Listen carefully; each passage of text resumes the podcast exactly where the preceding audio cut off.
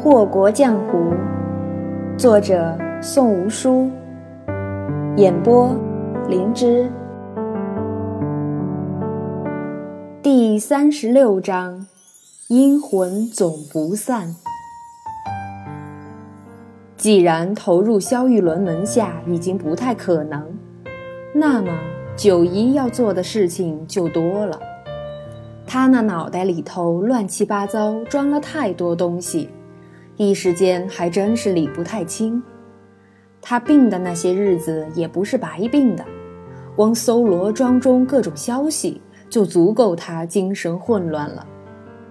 九姨这人有许多旁人所不能及的好处，尤其是相较于这种高门大院里的各色人群，其热心、亲切等特质。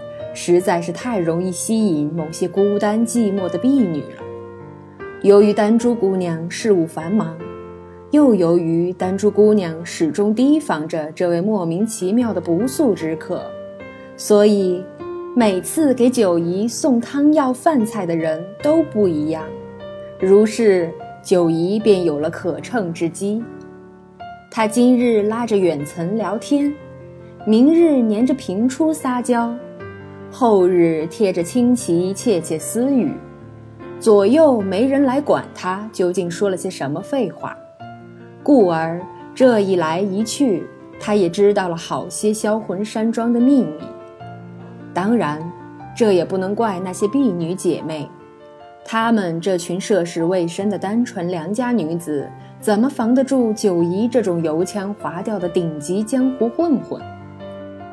作为一个称职的一流杀手，九姨搜罗情报的能耐丝毫不下于拳脚功夫，要不然她怎么可能单凭一己之力稳坐杀手排行榜第一的宝座如许年岁？她所擅长的并非逼供这等暴力而毫无技术含量的活计，而是从蛛丝马迹中寻得自己所需消息的举措。这不。面对萧玉伦这颗无缝的蛋，九姨这只苍蝇中的稀有品种，将目光重新转向了敛音阁。照理说，销魂山庄的大厅该是山庄内最为恢宏的所在，而原地风雅，喜好也奇特，刻意将敛音阁安排在销魂山庄正中心。这座辉煌阁楼乃是由元帝亲自设计督建，主要的作用便是陈列古琴。其实这并非是体现元帝非凡的品味以及高雅的艺术情操的一种有效方法，而是表达元帝对美人疼爱的一种别致方式。据林荫所言。销魂夫人萧绛成乃是不世出的才女妙人，才貌俱佳，文武双全，一首古琴弹得出神入化。萧将成有个喜好，那便是搜罗各种好琴，并将其束之高阁，待到十分有闲空之时，便将其拿出来赏玩赏玩。当九姨经过细细梳理。谨慎思索之后，他终于抓住这一重要信息，继而十分震惊。这是不是意味着敛阴阁里的画像上画的乃是销魂夫人？他左手支额，撇嘴嘀咕：“原先九姨是向各位姐妹询问一下这敛阴阁中的陈设具体有些什么，却不料得到的答案是。”敛阴阁乃是销魂山庄禁地，无人能入，就是萧玉伦也没进去过。故而那次他溜达到那处的时候，连个鬼影都没有看到。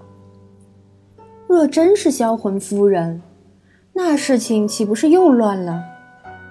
噌地站起身，九姨焦躁不已地踱起步子来。柳灵玉的面貌与销魂夫人一个样。与萧玉伦也十分相似，难不成这二人真的是孪生兄弟？或者，这世间从没有什么柳公子，一直都是柳小姐？他被自己这个念头给吓着了，痴痴呆呆地站在那处发愣，面部表情十分丰富而且诡异。柳小姐，姿容秀丽、性情阴冷的柳小姐，女扮男装开妓院。装神弄鬼、设圈套的柳小姐，这个委实有些过头了。在经过深思熟虑后，九姨还是十分果断地否决了这一惊世骇俗的想法。凭她九姨，就算不是火眼金睛，也不至于男女不分啊。尽管柳灵玉长得十分女气，可她那通身破人的威势。却是实实在在的，有哪个女子能眸光如刀，举止凌厉成那样？想到此处，九姨不禁道：“本姑娘怎么可能会怕一个长得如此媚态横生的女人？除非本姑娘得了失心疯。那么，究竟是不是前者呢？九姨也不能肯定，不如来个二探敛阴阁。”眼珠一转，九姨又蔫巴了。如今再想进敛阴阁，恐怕也没那么容易。萧公子让他在销魂山庄歇着，丹珠恐怕少不得安排人手看着他。整整一个下午加一宿，九姨在房中踱着方步，一脸的沉重谨慎，外加苦大仇深，直至天明才消停下来。清早，萧公子又外出了。至于他去了哪里，怎么去的，九姨一概不知。他也不好奇，他只是困惑于一个简单的问题：一个瞎子怎么外出，而且还出得如此频繁？不过没人会告诉他答案，他也不会去追问任何人。丹珠将九姨领到暖风园的时候，只交代了这样一席不咸不淡、似酸非辣的话：“公子不得闲，你这闲人就在暖风园散散心、看看鹤吧，千万别再招惹了什么不干净的东西。若是再被演了，可就很难再有这次这种好运气了。毕竟灵符也不是每每都灵验的，更何况这东西也难得，给你这种人使，委实是有些浪费了。”九姨一脸惭愧，默默点头。目送丹珠姑娘窈窕的绯色身影远去后，九姨伸出一指点住自己的鼻尖，疑道：“我这种人，我是哪种人？”不过她也没为之纠结太久，毕竟自知之明这种东西也不是谁都能有的。她就算有，程度也不深。故而也只是小小惆怅了片刻，便将注意力转移到园中飞鸟身上。仙鹤这真情，九姨也不是没见过，奈何萧玉伦将这暖风园里的畜生照料得太好，故而那几只大鸟漫步姿态娴雅，如同闲庭信步，偶尔振翅也是斯文轻柔，万分飘逸。看得九姨两眼光芒万丈。她在雕了游龙戏凤的白玉栏杆上趴了许久，一脸的吃相，一边咂巴着嘴，一边道：“果然是什么人养什么样的东西。那柳灵玉阴损毒辣，只会整些毒蝶之流，哪里比得上萧公子的兴趣高雅？”正嘀咕的欢，忽而有微雨飘落。粘在九姨的发梢，凉凉的，弄得她很不舒服。一抹额发，九姨抱怨道：“什么鬼天气？都四月了，还这般阴雨绵绵，也难怪本姑娘最近衰运连连。”脑中金光一闪，九姨眼珠翻转，心道：“要不咱也来个吃啥补啥，烤几只仙物吃吃，补补仙气。”想到此处，他又赶忙摇头：“这玩意儿指不定也是萧公子的心头好，就算萧公子不计较，丹珠姑娘八成也是要扒掉我一层皮的，还是算了吧。可是实在是无聊啊。九姨仰天长啸，任雨丝飘洒，不躲不让。九姑娘最善自娱自乐，怎会无聊？一道冷清戏谑之声自后头悠悠响起。比这雨丝更冷三分。萧公子，不是出门了吗？九姨大惊，可又一想，萧公子怎么会如此不阴不阳的说话？艰难地扭过头来，九姨的脖子瞬间扭了。那人是谁？贪欢公子柳灵玉。九姨顷刻石化，比被演了还要魔障三分。吊在白玉栏杆上的半个身子，差点儿径直落入池中。柳灵玉看他梗着脖子扑棱手脚，心下不禁嗤笑：当真是个呆货，半点长进都没有。缓缓踱步上前，柳灵玉在九姨身侧站定，淡笑道：“多日不见，九姑娘的腿脚倒是不若从前那般机灵了。”九姨好不容易稳住身子，正有些手脚发软，如今听得柳灵玉的风凉嘲讽之语，更觉无力，耷拉着脑袋。九姨闷声道：“萧公子外出，柳公子来此有何贵干？”听说九姑娘病了，本公子可不是得来看看吗？许是因了九姨方才笨拙的姿态取悦了他。柳灵玉此刻心情大好，说话间竟有些玩笑的意思。那实在是有劳柳公子了。九姨歪着脖子郑重一意道：“柳公子能从百忙之中抽空前来探望九姨，九姨大有受宠若惊之感，委实消受不起。”他知道自己方才那副呆呆的傻样，又平白给此人增添了几分乐趣。故而有些恼羞成怒。柳灵玉却是见不得这般矫情姿态，斜瞥了九姨一眼，他讥诮道：“这才多久，你就长本事了，竟敢在本公子面前拿桥？”九姨不敢，他还真拿桥了，怎么样吧？哼！柳灵玉甩袖，冷声道：“你是不想要鄂绿华了吧？”您不提，九姨还真是忘了。抬起头来，九姨那扭了的脖子也似乎是好了。她正视柳灵玉的双眸，面容依旧谦逊，可眼底却有一丝怒意闪过，快到几乎让人看不真切。柳灵玉何等聪明，当下就明白他在别扭个什么劲儿，抬眉道。鄂绿华的确在本公子处，九姑娘若是不想要，就直说，本公子定然不会强人所难，非逼着你笑纳此物。你，这天下间可将九姨这等能屈能伸的人气得说不出话来的也不多，柳灵玉恰是其中之最。九姨本以为自己拿住了此人的短处，还指望他的气焰能够略微收敛。谁知这人压根儿油盐不进，反倒愈加的嚣张了起来。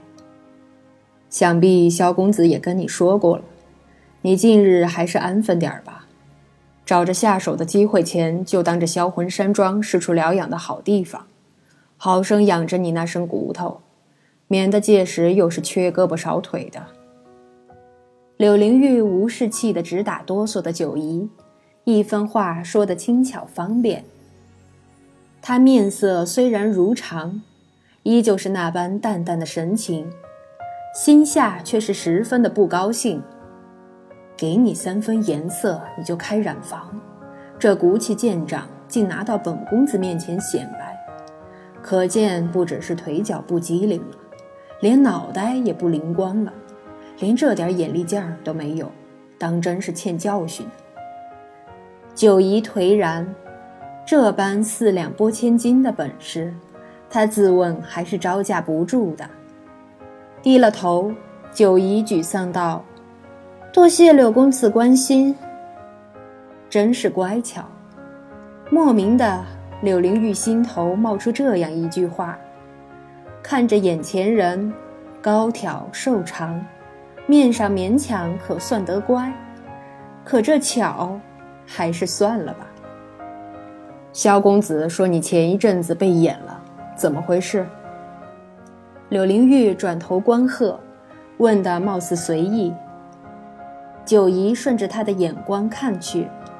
两只白鹤头颈相交，正是十分亲昵之态。就是青天白日见鬼了，被演了呗。这一答甚是敷衍，也并未见得比方才的拿巧好上几分。柳灵玉忍不住皱眉：怎么，一来销魂山庄，这人的胆子也大了不少嘛？子不语怪力乱神。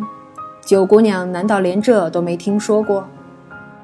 眼前人阴阳怪气，九姨心下却是咯噔一跳。当日萧玉伦说他被演之时，他就是用这句话应对的。柳灵玉怎会知道？再者，萧玉伦前脚刚走，柳灵玉后脚就到，这二人，亏得你是温姑家的传人。连这点见识都没有，着实是丢人现眼。